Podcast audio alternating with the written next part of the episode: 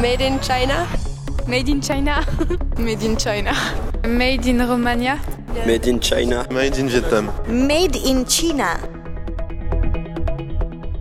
Je suis sûre que beaucoup d'entre vous ont déjà refusé d'acheter des fraises venant du Maroc ou encore un bœuf chilien. Mais en est-il de même pour ce joli pull gris que vous avez repéré et dont l'étiquette mentionne un bien connu Made in China? En Suisse, il existe quelques marques qui tentent de résister à la concurrence étrangère comme Switcher ou Heidi.com, deux entreprises les plus connues, et d'autres firmes plus modestes qui parviennent difficilement à se développer. Que faudrait-il donc leur apporter pour qu'elles puissent à leur tour ouvrir leur boutique sur la fameuse rue du Rhône à Genève? Avant de s'occuper réellement de la production dite locale, il est tout de même important de présenter brièvement les conditions dans lesquelles la plupart des vêtements importés sont produits. On ne vous apprendra rien de nouveau en expliquant que les conditions de production d'un t-shirt chez l'un des géants de la production textile, comme la Chine, l'Inde ou le Bangladesh, sont réellement catastrophiques.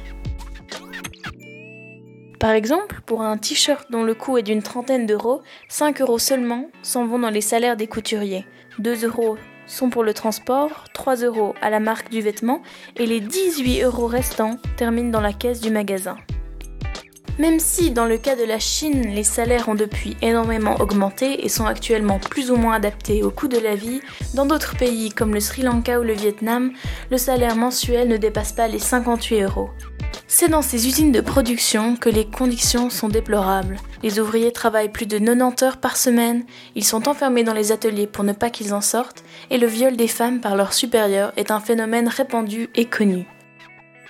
La comparaison du même type de vêtements mais produits localement chez nos voisins français suit un processus totalement différent de celui vu juste auparavant. Les locaux suivent des normes de sécurité beaucoup plus strictes, les employés ont un horaire décent et les salaires sont adaptés au travail fourni.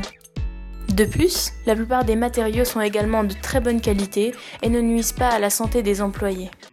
Alors, en théorie, quel t-shirt choisiriez-vous lors de votre virée shopping? Nous avons posé cette question à Sarah Cudré, jeune étudiante au gymnase de Nyon.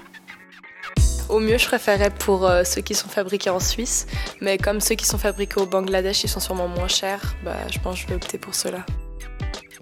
On voit bien qu'en théorie, la plupart d'entre nous sommes animés par de bonnes intentions, mais que lorsqu'il s'agit de la pratique, nous sommes beaucoup moins déterminés à acheter des produits d'ici, plus chers. Nous avons ensuite demandé à notre interviewée si elle avait déjà juste envisagé d'acheter un vêtement made in Switzerland. Pour les habits, alors non, ça m'a jamais effleuré l'esprit. On voit bien qu'acheter local est donc plus une utopie qu'une réalité. Il ne faut cependant pas généraliser, car il existe tout de même des personnes favorisant l'achat de vêtements dits européens. Mais alors, qu'est-ce qui va donc contre notre bon sens et qui amène la grande majorité de notre population à acheter des confections importées? Nous répondrons à cette question dans l'épisode suivant, toujours avec les témoignages de nos interviewés. Nous espérons vous retrouver prochainement et merci de votre écoute.